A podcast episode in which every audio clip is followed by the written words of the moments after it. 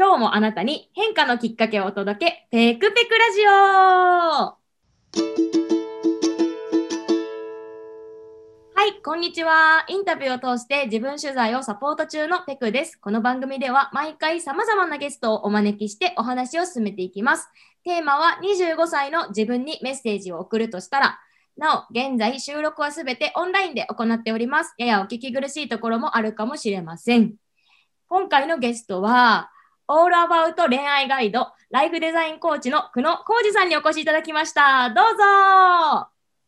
はい、えー皆さん、こんにちは。オールアバウト恋愛ガイド、ライフデザインコーチの久野浩二です。はい、えっ、と、僕はですね、まあ、今、あの、ちょっとね、えー肩書きとして、えーオールアバウト恋愛ガイドという形だったり、ライフデザインという言葉が出ましたけれども、もともとはですね、日本では、えーあ、日本ではっていう言い方はあれですけど、今、カナダのバンクーバーに、えー住んでまして、はい、もともとあの、日本ではですね、えっ、と、約20年ぐらい、えーレコード会社でですね、音楽プロデューサーの方を、えーやっておりました。はい、という形なので、まあ、その時からね、あの、いろいろと、まあ、その、ライフデザインっていうところのテーマで、えー女性向けの、まあ、婚活のコーチだったり、えーそれから恋愛セミナーとかね、なんかそういう形を通じて、今もですね、えー恋するバンクーバーという、えところで、あの女性向けのオンラインスクール？みたいなね、えー形も、パラレルキャリアの、えーとか、なんかそういったテーマであいろいろやってます。で、42歳の時に僕はですね、あのーちょっとかねてからの夢でありました、海外で子育てをするということを、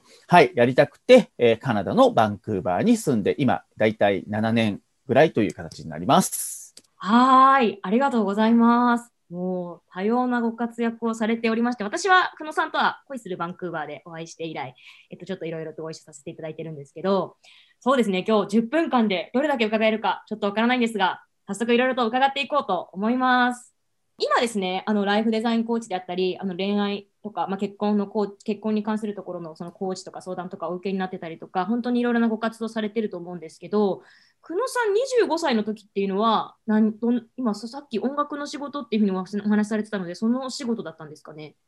そうですね。あの、僕はね、あの、そもそもちょっとまあ、軽く、えっ、と、お話ししとくと、16歳の時にアメリカの方に7年ぐらい留学をしてたんですね。それで、えっ、と、22歳の時に戻って、まあ、えっ、と、22歳か23歳ぐらいの時に戻ってきて、それで最初はね、あの、まあ、普通に就職っていう形で、えっ、と、まあ、もともとその、先ほど言った音楽の仕事をやりたかったんですけど、まあ、なかなかね、やっぱりそういう仕事って、帰ってきて何のコネもなく、うん、普通にこう、新卒とかでね、なんかこう入るような感じのところでもなかったので、まあ最初は旅行会社に、あのー所属して、まあ、えー新卒で入って、で、まあやってみたんですけど、でもやっぱりね、ちょっと1年ぐらいで、うん、やっぱりこのままでいいのかなっていうことはね、えー思って、それで1年半後には、あの、もう音楽の、まあその仕事っていうところを、あのーまあ、無事になんか転職することができて、だからちょうど25歳の時は、そうですね、えっ、と、まさにそのレコード会社に入って、ちょうど1年ぐらいかな、えー、1年とか1年半ぐらい経過してるっていう時期が、えー、25歳ですね、まさに。おー、ありがとうございます。そっかそっか。その時のご自身に送りたいメッセージみたいなのとかってあります、ううーん、どうだろうなんかね、あのー例えばね、その1回目の就職して、まあ、旅行会社ももちろん希望して入ったところではあったんだけど、ただ、なんかほら、向きとか不向きってあるじゃないですか。で、僕はまあ、あの、多分向いてた部分はあるんですけど、接客をするしね、えーまあ、半分営業的なところもあって、まあ、人と話すのはすごい大好きだったんで、ただどうしても多分自分のやりたいことっていうのをもっとできるんじゃないかっていうか、やっぱやった方がいいんじゃないかっていうのを、やっぱり就職してすっごく思ったんですよ。うん。だから、で、よくあの、ね、社会人になりたての人とかだと、なんだろう、この仕事は3年うん、やっぱり嫌でも続けた方がいいよとか大人の人が言ってきたりすると思うんですけど、まあ僕は先ほども言言ったように1年半でね、まあその転職してった形なんですよ。うん、だからあの時にもしなんか我慢、もしなんかちょっと嫌だなとか、なんかちょっと疑問を持ちながらでも3年続けてたとしたら、また違う人生にもなってたかもしれないし、その後の僕が音楽業界に行くような人生とは全くまた違った人生になってたんじゃないかなと思うので、だから個人的に伝えたいのは、やっぱり自分の情熱とか、やりたいことは、うん、まあやってみた方がいいよねっていうのが、あの伝えたいことですよね。うんめっちゃ素敵ですね。うんそうですね。その時に、その情熱とかやりたいことに、やりたいことをやるっていう方向に一歩踏み出した久野さんは、どんなことがあったからそう思えるんですかね？いや、やっぱりね、あの、自分の、その、やっぱり、先ほど言った情熱っていうのは、やっぱり自分の、こう、なんだろう、内側から出てくるものじゃないですか。だから誰かにやりなさいとか、なんかそういうことではないと思うんですね。で、えっ、と、その情熱が出てきたときに、あとは何をしてあげるかって言ったら、やっぱり行動することなんですよ。うん。で、その情熱とか内側のものっていうのは、やっぱりその魂の、その、なんていうの、内なるレベルだから、ね、えっ、と、手足があるわけじゃないから、それをやってあげるのがこの肉体というかね、うん、なんか自分たちのこう行動なんだからそこを合致させてあげるっていうことが、一番自分の人生でやってあげることなんですよね。うん。っていうのは確信してます。うんはい。え、その、そこを確信できたのはその時じゃなく、もっと前からですかね？久野さんあ、そうそう、だから、うんあの、要は行動をすることによると、まあ、いろんなことがね、道が開けてくるんですよ。で、そうじゃない時もきっとあると思うんですね。だから、それに従って多分、行くっていうことがすごい第一なことなんですよ。だから、なんかすごくうまくいかないっていうことは、もしかしたらそっちじゃないんじゃないみたいなことを教えてくれるサインかもしれないし、でもうまくいくときは行動したら必ずいろんな人が助けてくれたりとか、あとは自分もそっちの方に導かれるから、まずはその思いを一回解放してあげる。うん、その行動することによって解放することによって、なんか今自分がどこに向かうべきなのかっていうことが、なんかすごくちゃんとわかることなのかなと思いますね。うーん、すごい。迷っている方に今のお話ってめっちゃ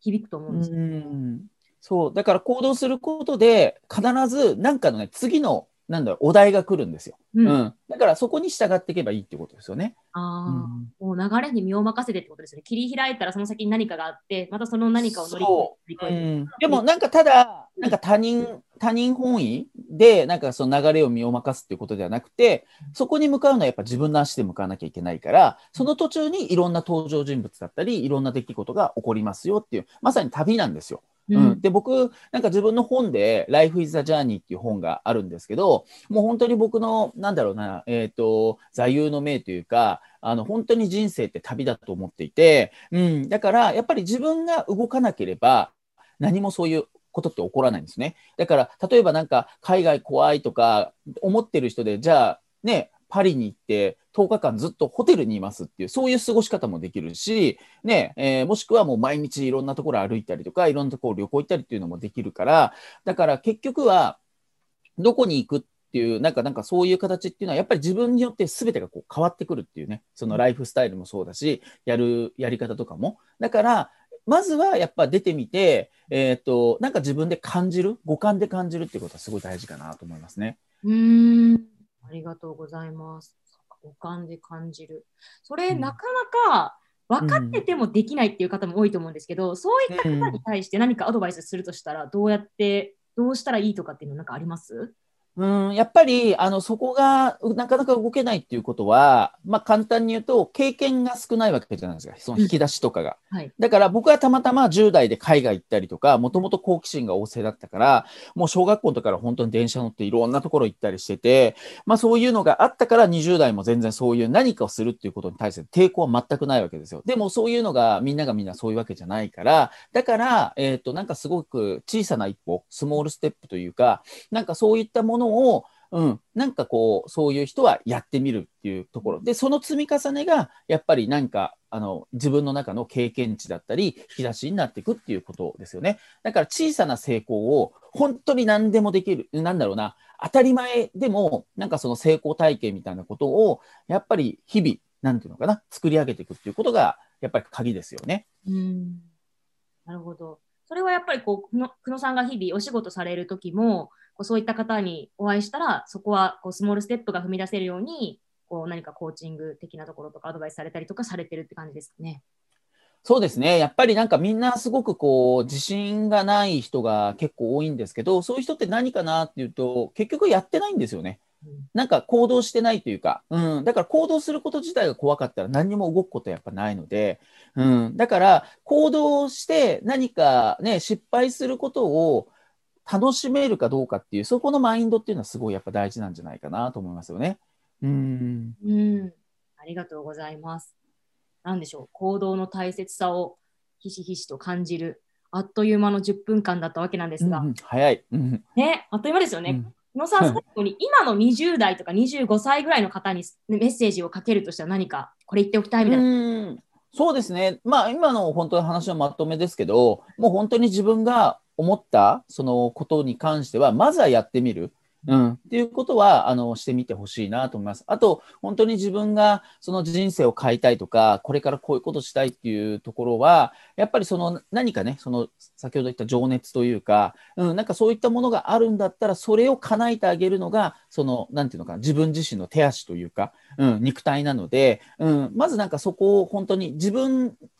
なんだろう、その魂とその肉体的なところの、なんかそこをすごく仲良くしてあげるっていうことが、すごく大事なことかなと思いますね。うん、自分とつながるみたいな感じですね、もう体もそうそうそうそう、うん。ちょっと、ちょっとスピリチュアルっぽくなっちゃったから申し訳ないですけど、でも本当になんかそこなんだと思うんですよ。わあ、ありがとうございます。なんかうん一歩踏み出せてない方に、なんか今日のお話が届けばいいなっていうふうに思いました。うんはい。はい。では来週も引き続きゲストの方をお招きしてお話を伺っていきます。今日の久野さんのようにとっても素敵なお話をお聞かせいただけると思うので、ぜひ楽しみにしていてください。久野さん、今日は本当にありがとうございました。はい、ありがとうございました。またね、呼んでください、いつでも。はい。はい。で遊ぶ、海で遊ぶ